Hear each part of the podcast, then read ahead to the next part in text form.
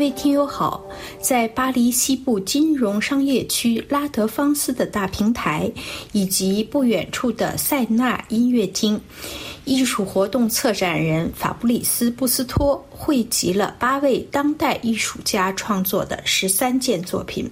这些作品令人联想起四大元素。几十年来，在法国首都以高楼林立为标志的拉德芳斯街区，当代艺术作品给严肃的灰色占主导地位的混凝土建筑增添了不少色彩。最近几周，在久居此地的布伦、米罗和莫雷蒂的作品之外，又增添了七件当代艺术家的作品。这些作品是陶醉项目的一部分。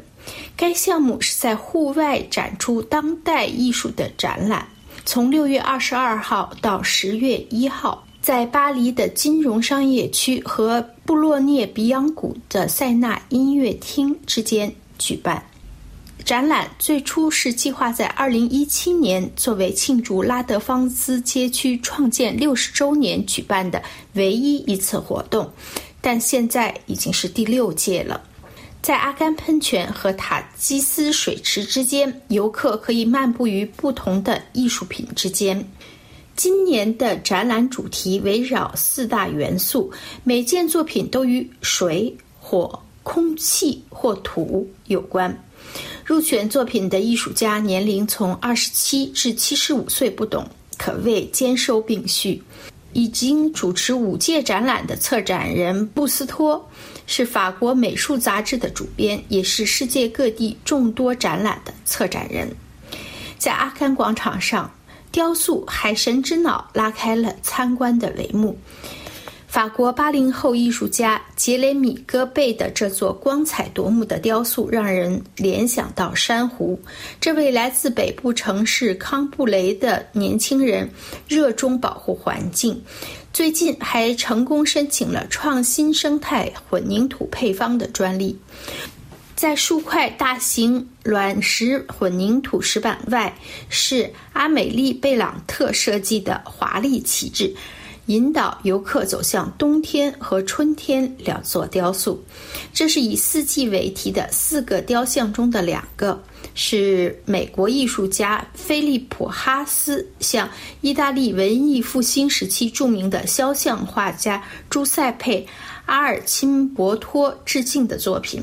四重奏中的另外两座秋天和夏天在塞纳音乐厅展出。在这些由植物组成的人像后面是个展览中的展览，这是与广告牌公司德高集团合作的成果。讽刺广告牌给人们造成的视觉污染。十五块金属板，每块板上都展示了一位艺术家对四种元素的解析。另外三件作品的摆放，完整了直到塔基斯水池结束的参观之路。